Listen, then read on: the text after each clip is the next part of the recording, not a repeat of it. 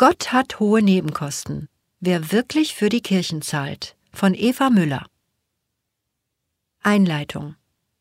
Im Sommer stellt Udo Maria Schiffers sein Motorrad immer direkt vor das Pfarramt. Es ist eine silbergraue BMW. Ravenna, Venezia, Rom. Die schon verblassenden Aufkleber zeigen, wo der Pfarrer seine Urlaubszeit verbringt. Wenn die Maschine da ist, ist auch er im Lande. Das Pfarrgebäude ist ein düsteres Haus mit schwarzen Schieferplatten verkleidet. Was auch eine große Jagdhütte sein könnte, beherbergt in Königswinter Ittenbach die Pfarrbücherei, das Pfarrbüro und Udo Maria Schiffers selbst.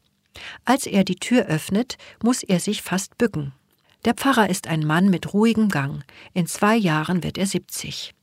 Er bittet herein und führt vorbei am Tisch der Pfarrsekretärin, die schon Feierabend hat, in ein Hinterzimmer.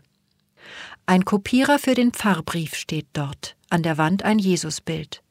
Gottes Sohn mit erhobenem Zeigefinger in leuchtenden Farben.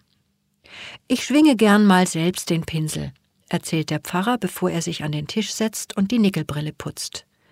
Die Stühle kennt man aus Jugendherbergen. Helles, massives Holz mit violetter Lehne, der Vorhang war mal weiß. Über dem Kopierer hängen vier goldene Heiligenfiguren. Sie saß genau da, sagt Pfarrer Schiffers und zeigt auf die gegenüberliegende Tischseite. Er meint Bernadette Knecht, die Kindergartenleiterin des Nachbarortes Rauschendorf. Pfarrer Schiffers war ihr Vorgesetzter. Er hat sie entlassen. Was sie getan hat, ist zunächst einmal der objektive Tatbestand des Ehebruchs, sagt Pfarrer Schiffers und schaut kurz auf. Er möchte genau erklären, warum er sich für die Kündigung entschieden hat. Die Ehe ist für uns Katholiken ein Abbild der Treue Gottes zu den Menschen, und deshalb ist sie uns heilig und bis zum Lebensende bindend. Wer die Ehe bricht, der kann kein gutes Vorbild mehr sein, sicher keinen Kindergarten leiten, keine Personalverantwortung tragen.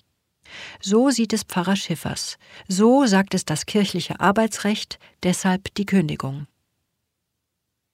Nur wenn Bernadette Knecht einen richtig guten Tag hat, muss sie nicht weinen, wenn sie von dem Gespräch im Pfarrzimmer erzählt.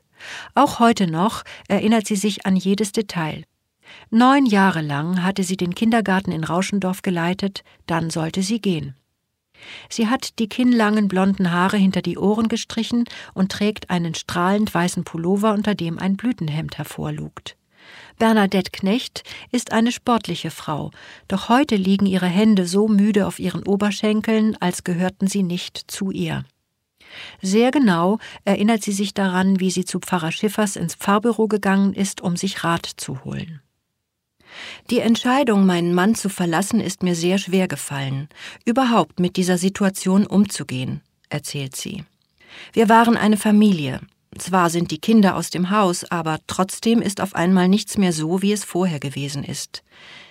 Die Akzeptanz der Familie ist natürlich auch nicht da, wenn man geht. Damit bin ich überhaupt nicht fertig geworden. Ich hatte ein schlechtes Gewissen. In dieser Situation dachte ich, der Pfarrer hilft mir. Aber mit dem, was dann passiert ist, habe ich nicht im Traum gerechnet.